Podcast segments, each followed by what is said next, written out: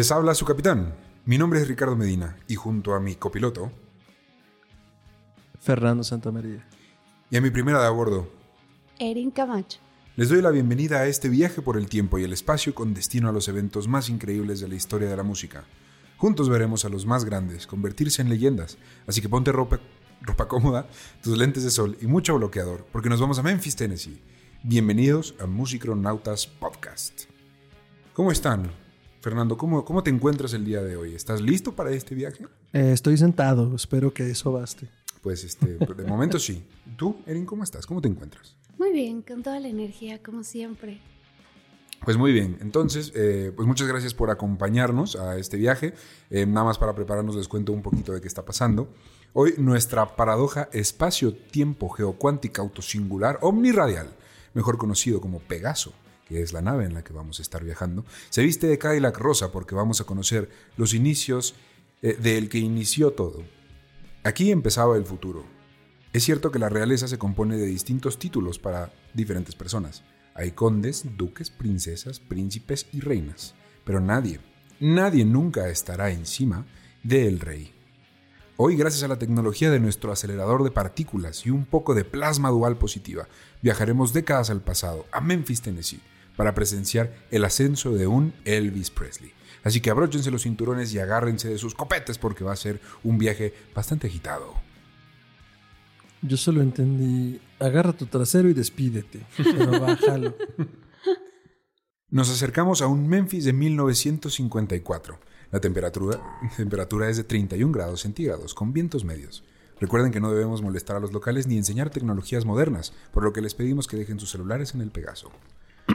Como podrán ver, Memphis de los 50 es una ciudad próspera. Se nota a la gente vivir feliz aquí, al menos en la parte turística de la ciudad. Y pueden ver a chicos y grandes disfrutar de las comodidades que la ciudad ofrece a la gente que, en su mayoría, viene de un pasado rupestre y campesino.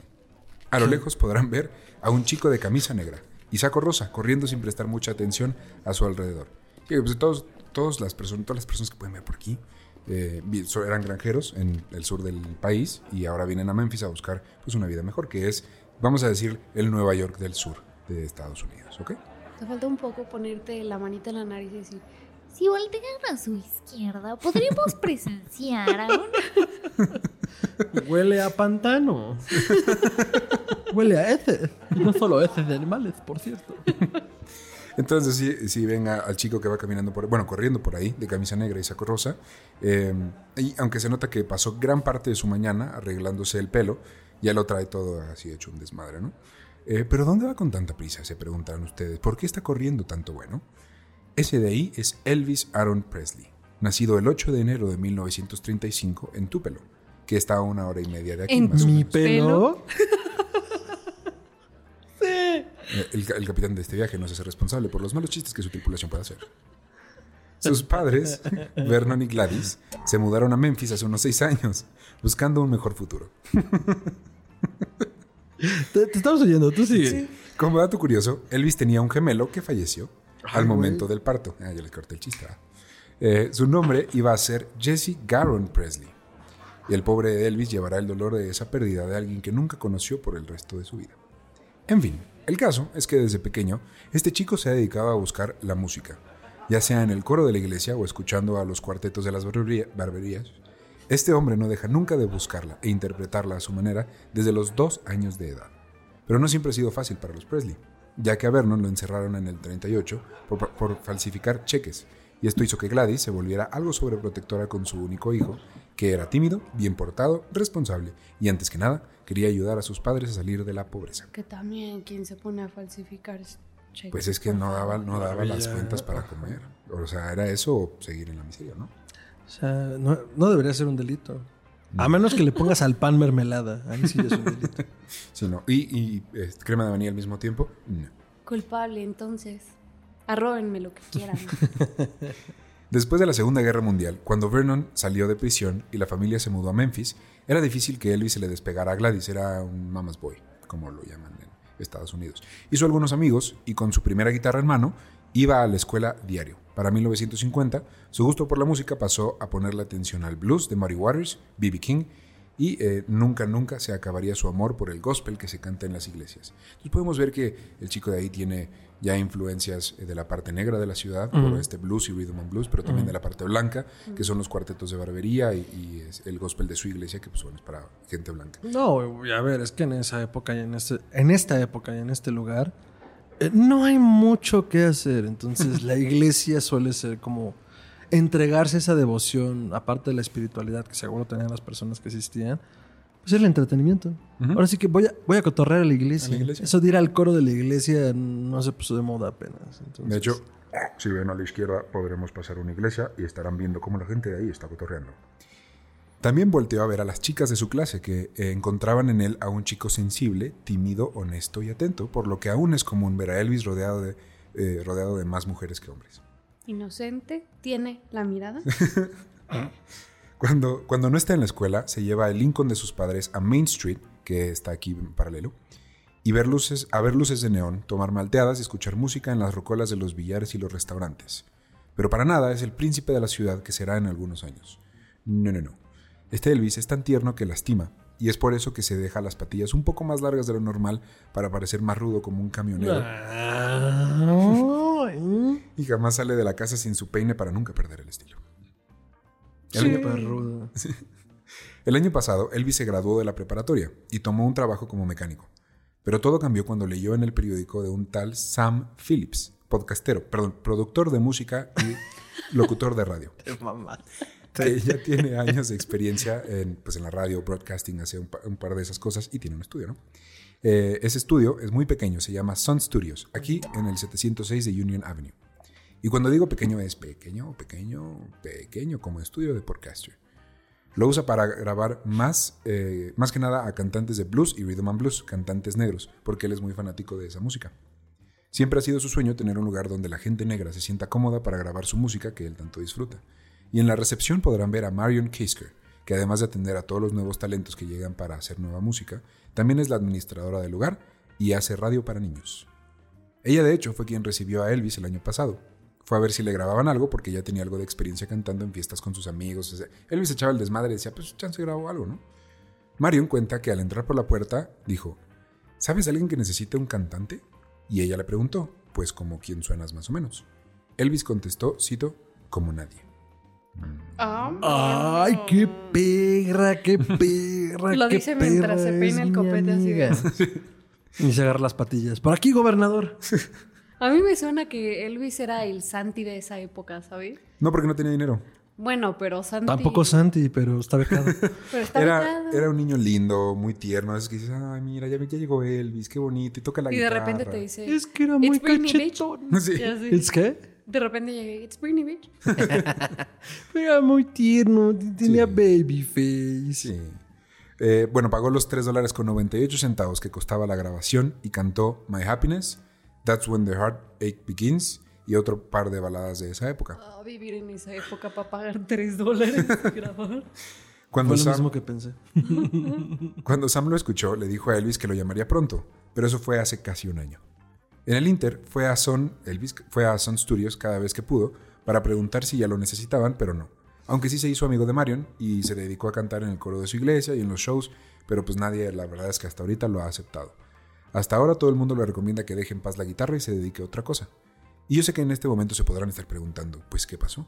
Pues es que Sam Phillips, con su rubia cabellera, iba en la carretera y escuchó la canción Without You, y se acordó de un niño penoso y con mucha grasa en el pelo, que llegó a Son hace unos meses y lo llamó al estudio. Y para allá es a donde va ahora, por eso lo ven corriendo en este momento, porque va a Son Studios a grabar su primera sesión.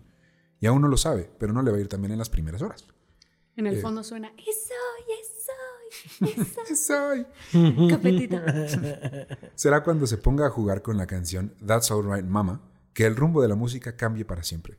Porque con ese jugueteo habrá algo que no era blues, ni pop, ni country, ni blanco, ni negro, sino simplemente rock and roll. Sam entonces va a llamar en unos pocos días al locutor de radio más popular de la ciudad, que se llama Dewey Phillips, que no es su primo. Eh, quien la va a armar, perdón, quien la va a amar y la va a poner para convertirla en un hit instantáneo localmente.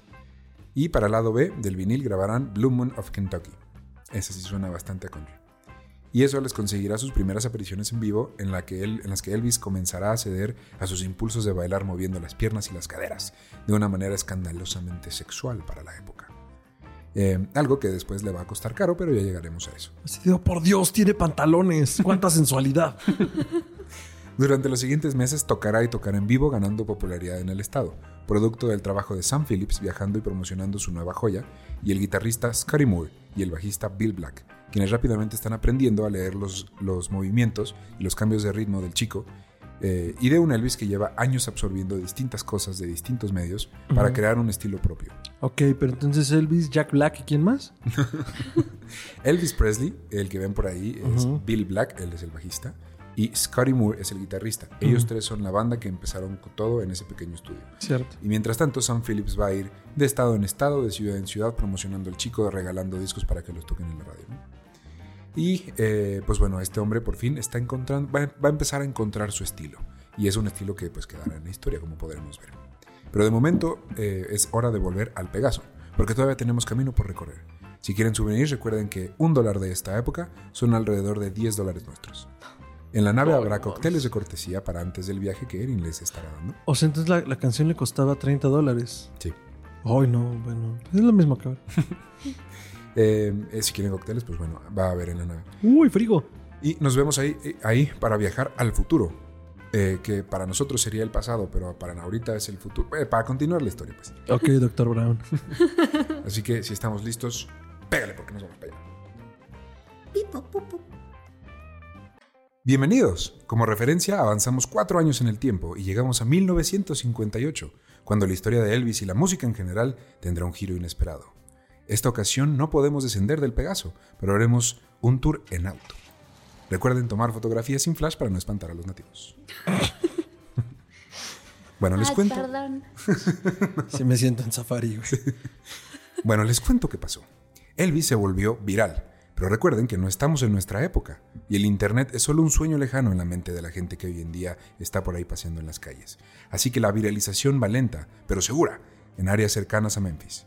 Nuestro chico ha estado cantando en lugares cada vez más grandes y sigue experimentando distintas maneras de moverse, cantar, vestirse y en general ser él. Inspirado mayormente por su gran ídolo Dean Martin, del que un podcast en nuestra época ha hablado en el pasado eh, que ahora es el presente de nuestro futuro. Eso. Uno de los mayores cambios en la vida de Elvis fue la necesidad de ver su pasión como un negocio, porque sí, cantar es bonito, pero si vas a vivir de ello, necesitas a un gran agente. Y Sam Phillips es un señor, eh, Sam Phillips, perdón, y un señor llamado Bob Neal lo están intentando, lo estuvieron intentando durante algunos años.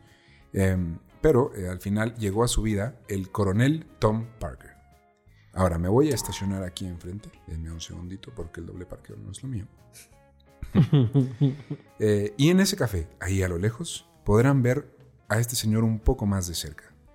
El señor, como lo ven así de gordinflón y elegante, será una de las figuras más controversiales, no solo de la historia de la música, sino de la historia de los negocios. Y aún más impresionante es que virtualmente desconocemos mucho de su historia. Podrán verlo en su hábitat natural tomando un café, fumando un puro. Sabemos que se hizo de un hombre en la industria del entretenimiento en carnavales y circos ambulantes, aquí en Estados Unidos. Conoce a todo el mundo que valga la pena conocerse, y por sus clientes está dispuesto a recibir mucho dinero y gastar muy poco. Habla con un acento gracioso como que ni de aquí ni de allá, tal vez europeo, tal vez germánico, y camina con un bastón, muy a lo John Hammond en Jurassic Park, que se estrenará en unos 40 años. Pues es- ¿Qué? Pues este personaje llegó a la vida de Elvis en 1955, llevándoselo de gira a lugares más lejanos, como a Texas. Lugares que Sam, tiene de bueno la tonta Texas? lugares que Sam Phillips y sus Sun Records no podrían llegar, a los que no podrían llegar. Y aunque Sam odia con fervor al coronel, no le quedó de otra más que dejar que el chico se fuera con él a veces. Pero igual tenía sus propias preocupaciones para esta instancia. Tenía que producirle a un nuevo diamante en bruto llamado Johnny Cash e incluso mandarlos de juntos por gira en el sur de Estados Unidos. Ah, sí, esto ya nos lo habían contado en otro tiempo espacio, ¿no? Todas estas giras como... Ah, dije un nombre muy chistoso en esa época, pero tienes razón, ya hemos hablado de esto. Elvis, por su parte, comenzó a ver el poder del dinero.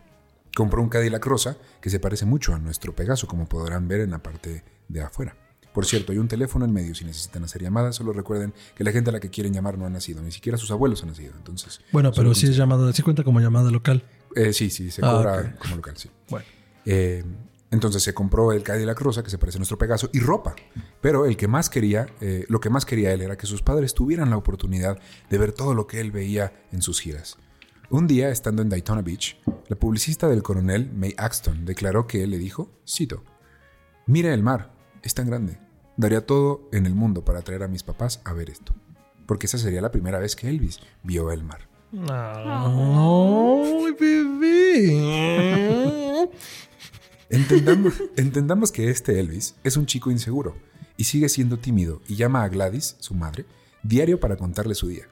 Y sí, tiene chicas acompañándolo aquí y allá, pero es un niño inocente que no pretende nada más que eh, intentar tener una conexión. Aunque no es como que le falten ofertas tampoco. A cualquier lugar al que iba, las chicas desenfrenadas le arrancaban la ropa y lo saltaban físicamente. Esto probablemente a lo, debido a los movimientos vulgares que hacía cuando daba show, que todavía hace. Y Es que que para qué bailas así si ya sabes cómo son las fans. Es tu culpa por vestirte de pantalones acampanados, hermano. es tu culpa por enseñarnos tus tobillos frágiles. Fue, Y tal vez, solo tal vez, un codo. Un codo.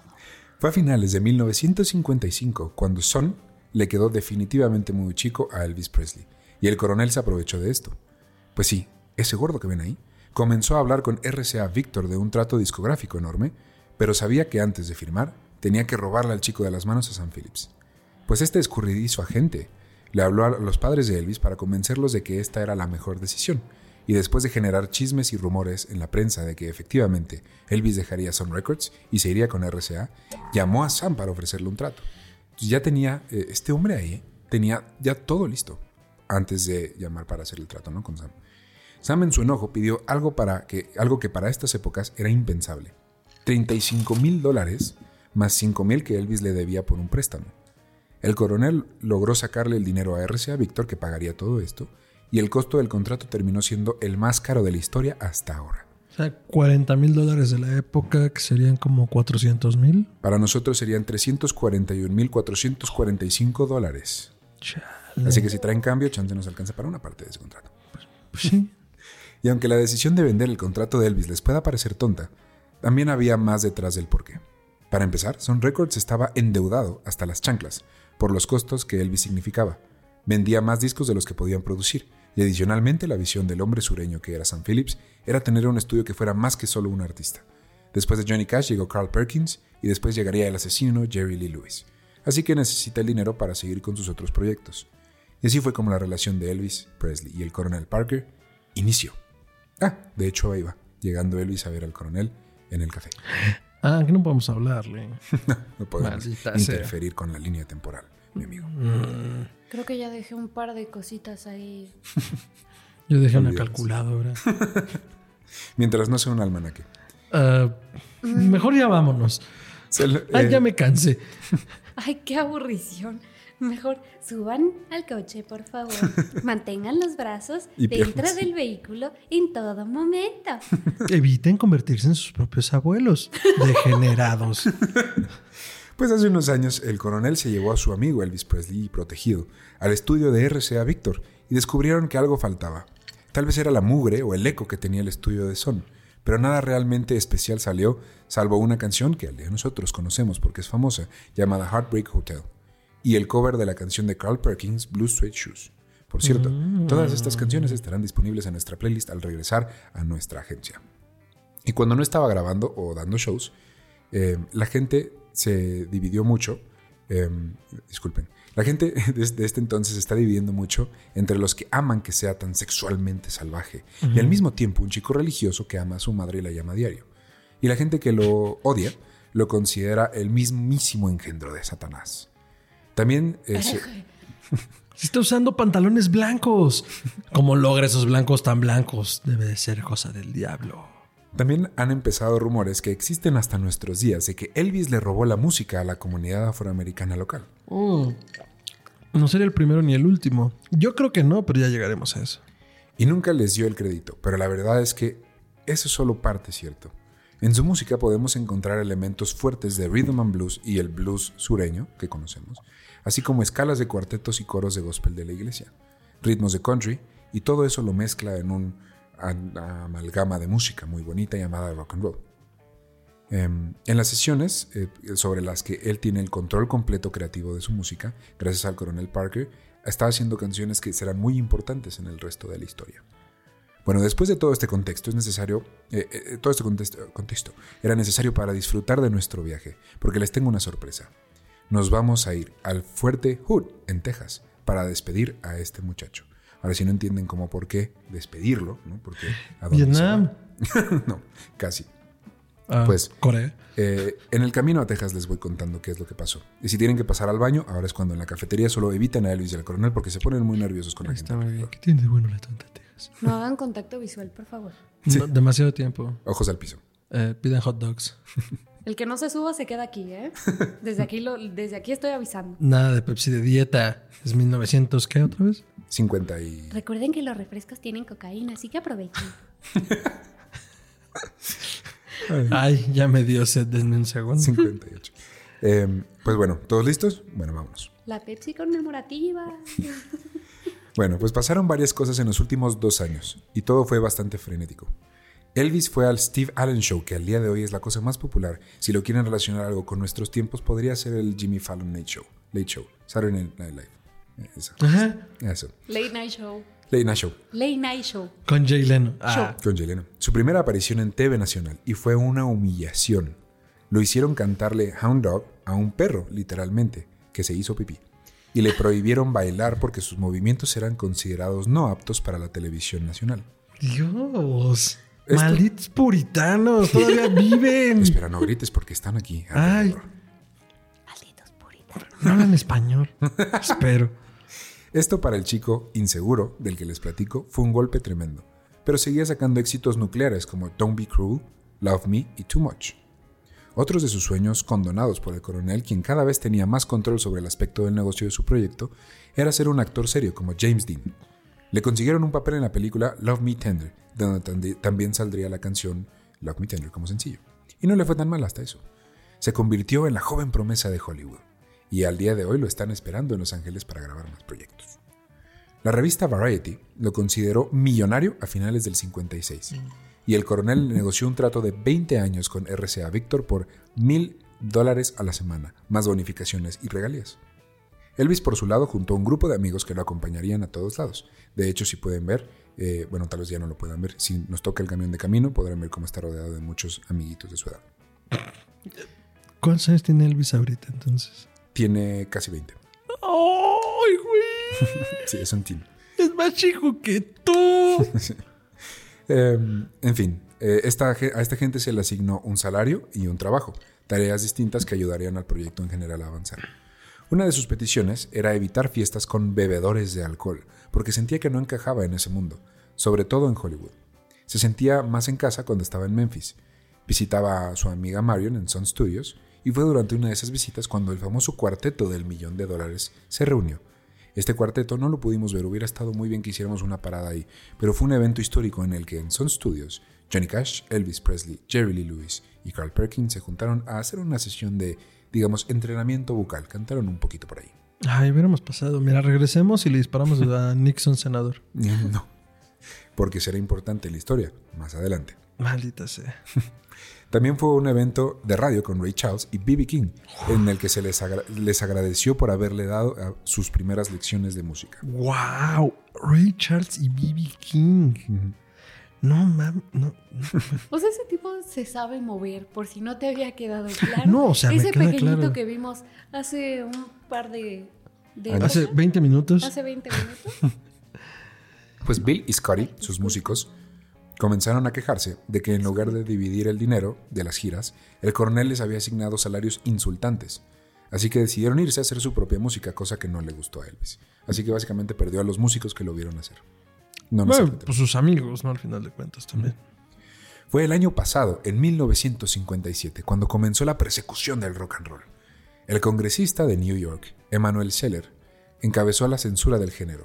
Cito, Mientras que el rock and roll tiene su lugar y ha dado gran ímpetu al talento negro, particularmente Elvis Presley y sus giros animales, violan todo lo que yo considero buen gusto. Durante su primera aparición en el Steve Allen Show, esta vez, perdón, su última aparición, hizo tres en total, y en la última, eh, y Elvis ganó 300 mil dólares la hora. ¿Qué? Y en total estuvo una hora. Eh, estos 300 mil dólares son actuales, no se espanten. Sigue siendo mucho dinero. Es mucho dinero. Pero esa- esos eh, anillos no se van a comprar solos. No me queda claro. Y dando un cierre a ese capítulo feo de su vida en televisión nacional, ganó una compensación monetaria por la humillación que había sufrido en el pasado. Ay, oigan, pues para ese tipo de humillaciones ya mejor hubiera metido abogados desde hace un montón. Me hubiera sacado una lana de todos los bullies en la escuela. Sí, pues sí. ¿De dónde dices que son estos abogados? Digo, pasar por una tarjeta. Eh, y fue hace muy poquito que compró la famosa y bellísima Graceland. ¿Han escuchado hablar de Graceland? Claro. que Obvio. sí. Así como del Cadillac Rosa. Es un Es igual de lugar famoso. bellísimo. En estos momentos se encuentra en el 1939 Whitehaven, unos 13 kilómetros al sur de Memphis, aunque en nuestras épocas esa calle ya se llama Elvis Presley Boulevard. Son 5.6 hectáreas de terreno, 23 cuartos de los cuales 8 son recámaras. Es una mansión si es que alguna vez ha existido una. Después de comprarla por 102.500 dólares, que para nosotros serían 1.008.910 dólares con 5 centavos. Así que aprovechen y compren terrenos en este momento. No, eso es algo ilegal y nuestra agencia no lo permite. Ups. No veas hacia acá entonces. No vea. Pues después de la compra de la casa, también invirtió mucho dinero en la decoración de la misma. Algunas de sus peticiones fueron que el cuarto de su madre fuera el cuarto más hermoso en todo Memphis, Tennessee, que hubiera una fuente de sodas, cambiar la reja para que tuviera notas musicales, que al día de hoy se mantiene. Bueno, al día nuestro, del 2021-22. 22. Y que pusieran una alberca, entre otras muchas peticiones. El dinero no fue problema para todo lo que pidió, incluyendo una sala de televisión, una sala para escuchar música, un piano y muchos otros detalles excéntricos como una casa para gallinas, pavos reales, burros y otros animales. Uno puede salir de Memphis, pero Memphis nunca sale de. Básicamente. Y para pagar su humilde cuchitril, el cual su madre acabó odiando en secreto, Elvis siguió trabajando. ¿La doña? Oye, no lo vi en el brochure, pero ¿sabemos por qué la mamá lo odió? Porque al final fue un mundo de tantas excentricidades y tanto dinero y tantas cosas. Y sin su hijo, porque su hijo, como ya les voy a contar, sigue trabajando. Sigue, están dando shows y shows en todos lados y virtualmente no está en la casa. Como mi hijo, no quiero otro sombrero. Mejor ven a comer tus albondillitas de Memphis. Sí, en Memphis. No, eso sí lo entiendo, como pensando en las madres. Sí. Y hablando de brochure y así, a ver, ¿cómo por qué se llama Graceland? ¿Él se lo puso o quién? ¿Quién era Grace? Eh, no, ¿Quién era el, Grace? el terreno, la casa se la compró a una familia adinerada de Memphis, Tennessee, eh, la, la cual tenía una tía que se llamaba Grace. Así que se llamó Grace Land, en referencia a la tierra de Grace. Pero como él es un Bien muchacho, creativos en Memphis, ¿no? pero como él es un muchacho bastante eh, creyente en su religión, Grace y gracia siendo un elemento tan importante en su religión. Sí, porque dije, imagínate, llegas y se llama en nombre de la tía de la que compraste la, la propiedad y dices, pues, ¿para qué? Imagínate, se llama Telesfora, pues no vas a dejar Telesforalandia. Pero, digo, yo digo. una idea. Pero en, su, en su mente es una tierra de gracia. Sí, sí, sí, fue muy, muy ad hoc. ¿Para qué se lo quito, no? Está Yo creo que eso fue lo que dijo. ¿Sabes qué? Sí la voy a comprar. ¿Cómo se llama? ¿Cómo, Sí, dij- no. ¿Cómo dijiste que se llamaba? Graceland. La compro. Sí, a huevo, es, una señal. Una conspira a mi favor. divina. Bueno, vamos a llegar a mucho de eso en un momento. Pero Ah, eh, acaba de salir en la película Jailhouse Rock, donde podrán, de donde podrán reconocer un baile distintivo en un tubo de bomberos y haciendo bailes excéntricos. Eh, y esa escena, de hecho, no fue sencilla de grabar. Cara. Es que pasó una imagen de Magic Mike que después de muchos años sabremos qué es eso. Pero- Antes de Magic Mike existió Jailhouse Rock. Esa escena no fue sencilla de grabar, ya que cuando Elvis baja por el tubo, se, traga, se tragó una guarda dental que tenía y hubo que mover sus cuerdas vocales para poder sacarla. Fíjate que a mí me pasó algo parecido, pero no con una guarda dental, que no tengo idea que es una guarda dental, ahorita nos cuentas. Pero yo tenía. uh, Digamos que un tratamiento que tenía que quedarse en su lugar no se quedó en su lugar y me lo tragué con un pedazo de quesadilla. Pero sabía súper rico. Mira, mi aparato digestivo es poderoso. Dejémoslo así. Yo les, yo les explico que es una guarda dental. A ver. Cuando te ponen aparatos odontológicos, Ajá. se supone que tus dientes, conforme crecemos, nosotros seguimos creciendo también. La nariz, las orejas y los dientes se siguen moviendo a lo largo de los años. Para Ajá. evitar que todo este trabajo que hizo Ah. el dentista y que tus dientes no se muevan, se pone una pequeña plaquita de plástico o con un alambrito aquí o alambritos atrás de los dientes para mantener los dientes en su lugar. Es- Pequeña clase de odontología. Eso, 101. eso se tragó nuestro quer- querido Pero que se tragó entonces un pedazo de la. de- Una placa de de la la, guarda. plaquita. A la hora de hacer el movimiento de bajar el salto, No mames. entonces hubo que operarlo para sacarla, pero fuera de eso, la verdad es que Hollywood Ah, lo estaba tratando bien. Casual. En Hollywood hizo fiestas en su suite presidencial para las cuales necesitabas la contraseña secreta si querías entrar. Ay, ay. Por favor y gracias. Nos la van a dar para poder entrar. Es, es probable que podamos ir a una en un futuro. Eh, también conoció a sus héroes, Dean Martin y Sammy Davis Jr., quien asustó a Elvis con su imitación de Dr. Jekyll y Mr. Hyde. No, pero aparte siento que justo de lo que hemos hablado de Luis hasta ahora y lo que hemos visto es como, ay, bebé, Sí. ay, no mis panties, ay, Sí. mis panties. Ay, lo hizo muy feo. Literal lo veían y decían, ay, El bebé. bebé". Y hasta lo hacían por fregar, yo creo. No, lo dudo. Y luego si hablas del Rat Pack. No, sí, güey. Eh, Perdón, ¿sabemos si en algún momento vamos a ver si conoce a Sinatra? Necesitamos aguantar un poquito más porque tal vez pueda haber un cameo. Gracias por el ASMR. ASMR. Luego llegó una declaración que no tuvo poco impacto en su vida, ya que él mismo, eh, el, mismísimo, el mismísimo Dios que había comenzado el fenómeno de cantante slash sex symbol, Frank Sinatra, declaró, cito, el rock and roll huele feo y falso. Se canta, toca y escribe mayormente por tontos, cretinos y por los medios de su reiteración casi imbécil y sus letras astutas, lascivas y de hecho sucias, logra ser la música marcial de todos los delincuentes en la tierra. Es la forma de expresión más brutal, fea, desesperada y viciosa que haya tenido la mala suerte de escuchar. ¿Qué haces cuando Frank Sinatra dice eso? Ah, pues le dices lo siguiente. A ver, hijito, tú te has de mantener de té de manzanilla y tu amigo debe de ser, este, no sé, el papa, güey. Y no Al Capone y compañía. No digan eso muy fuerte en esta época. Esos nombres no están permitidos en esta época, por favor, no mencionarlos en voz alta. Pero qué hipócrita. Cuando se le preguntó a Elvis acerca de esta declaración, él dijo, cito, yo lo admiro, a Frank. A huevo. Tiene el derecho a decir lo que quiera. A huevo. Es muy exitoso y un gran actor. D- Déjame bajar a besar a Elvis. Pero creo que se equivoca y no debió haber dicho eso. Es una tendencia igual que la que él vivió cuando empezaba hace años. Y lo considero la forma de música más pura. Can I hear an hallelujah? Fellow brothers. Una- espero que nadie me haya escuchado porque aquí hay mucha gente negra. Y no se dejen engañar. Aunque en esos momentos puedan estar pensando mal de Frank Sinatra, eh, este enfrentamiento aún no concluye. Llegaremos a eso un poco más adelante. Me encanta porque es el TV Notas de la época. Sí, sí, sí.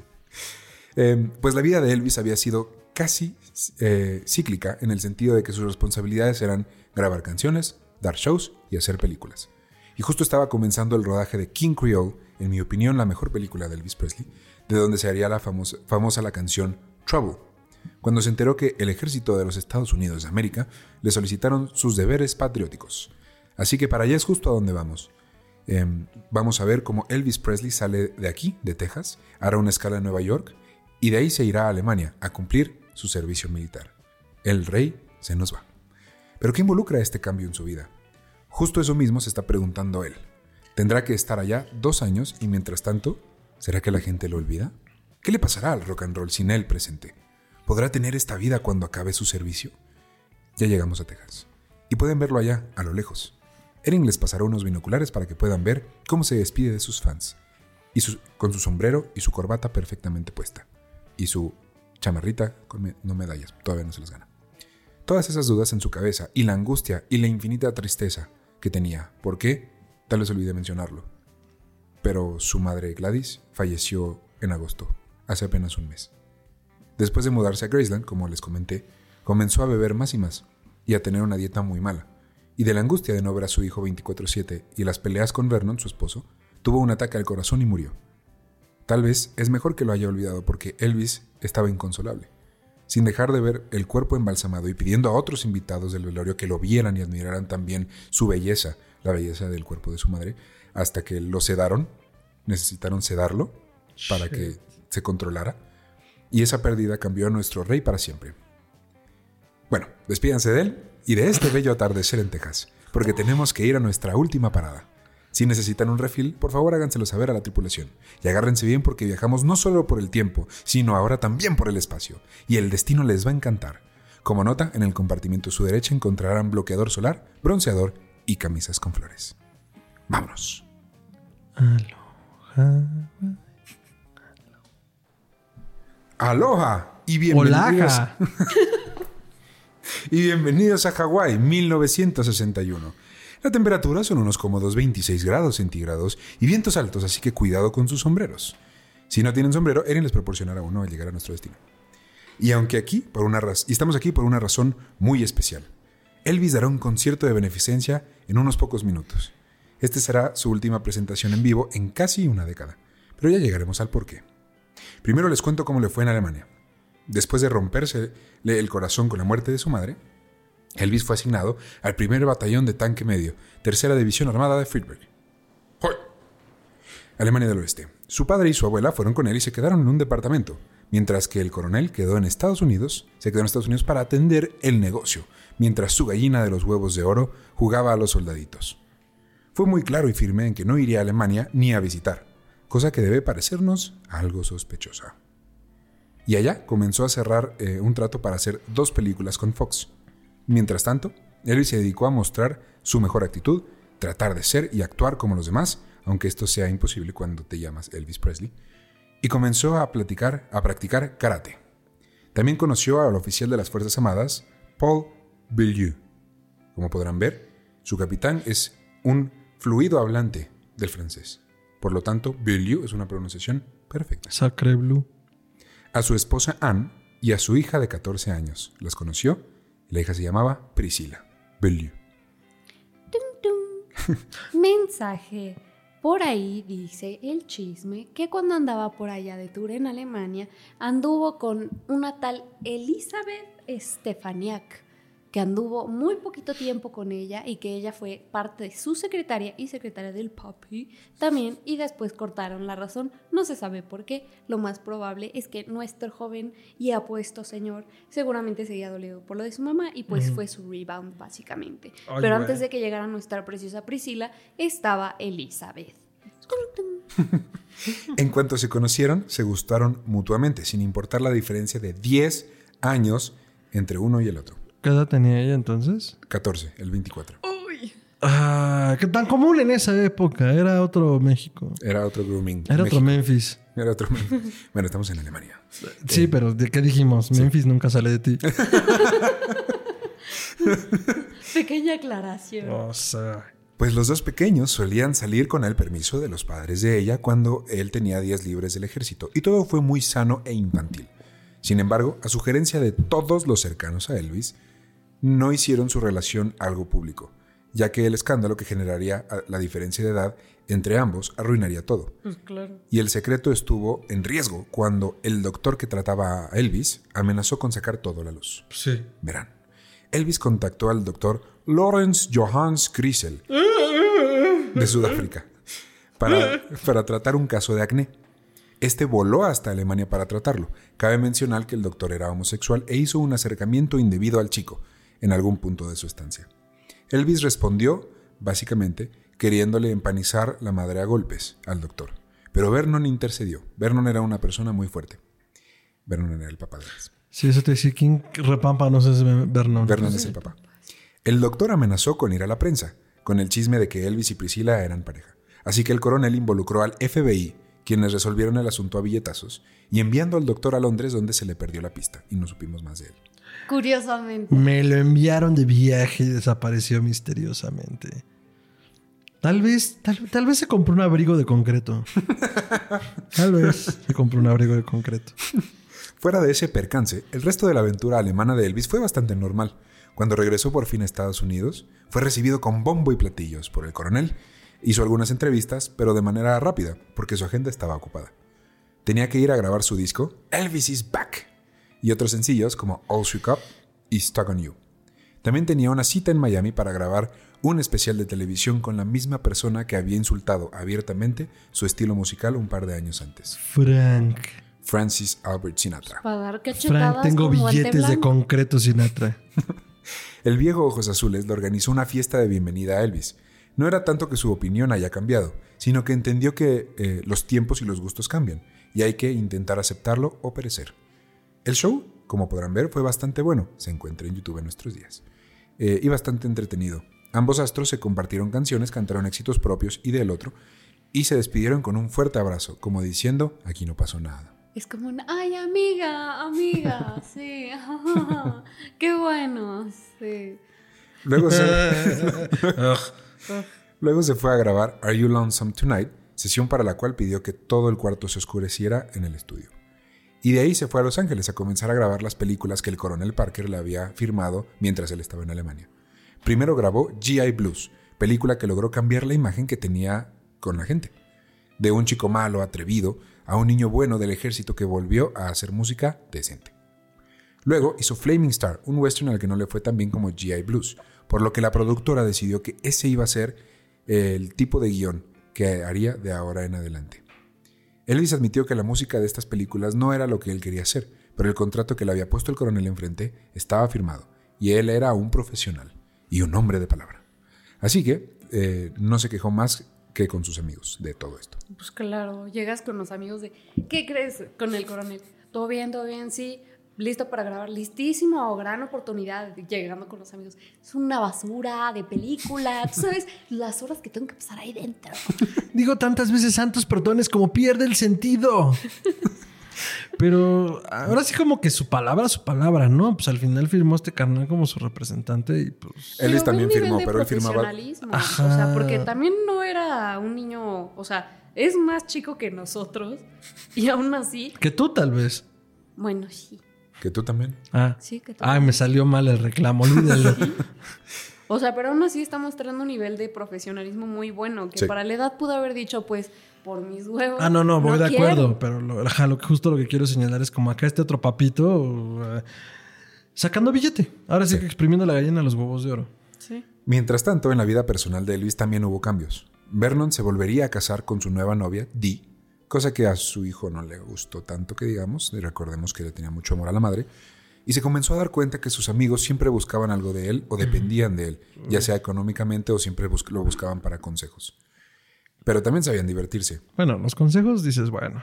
Sí, pero, ya por vara de, ay, amiga, es que no te diste mucho tiempo. Y, Ay, gracias. ay, gracias. Cuando Nunca él, cambies. Cuando él nos encontraba grabando la siguiente película en Los Ángeles, eh, la ahora conocida como Memphis Mafia se iba a Las Vegas a deshacer la ciudad. Fiesta toda la noche y dormir todo el día. ¿Pero cómo lograban ese ritmo? Pues sin problema. En estas épocas, cualquier doctor de la actualidad nos puede recetar anfetaminas Ay, bueno. Ay, no. ¿Qué, qué puritanos nos vimos.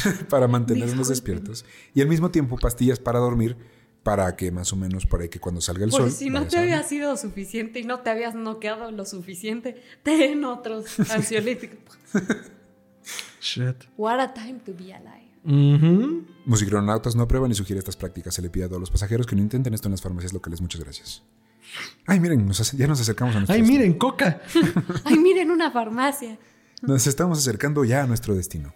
Pues ya lo único que me queda contarles es que el coronel firmó un contrato por 500 mil dólares más 50% de regalías por hacer otras cuatro películas para MGM.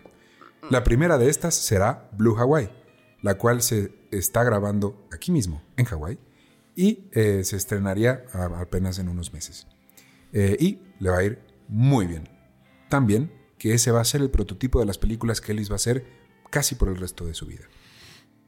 Em, va a ser muy popular gracias también a, sus canci- a su canción Can't Help Falling in Love with You, la cual al final sería una de las más famosas de este artista. Rolo, no, no. Sellando para siempre el destino de los futuros guiones y las canciones, aquí estamos en Pearl Harbor, en un eh, concierto de beneficencia, para que Elvis se despida.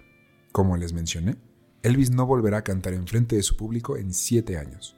Y cuando lo volvamos a ver, será una persona completamente distinta. Así que disfruten el concierto, ya que acabando tendremos que volver a nuestro tiempo, ya que este fue todo por el tour de hoy. Excelente. Muchas gracias por haber elegido Musicronautas como su agencia de confianza para viajes en el tiempo. Les recordamos que la tienda de souvenirs está saliendo del corporativo a la derecha. Recuerden buscar la playlist de todas las canciones que conocimos durante este viaje, como El Ascenso del Rey en Spotify. Fíjense que tenga nuestro logo. A mí me encuentran como arroba tiranosaurio Rix en redes. Mi- A mi copiloto lo encuentran como. Arroba mantrasaya. Eso es con L tiene doble al final. A Erin le encuentran como. Erin de Camacho. Fue un placer para mí y para mi tripulación atenderlos hoy. Y nos vemos la siguiente semana para concluir nuestra aventura. Recuerden que la vida sin música sería un etcétera. Adiós.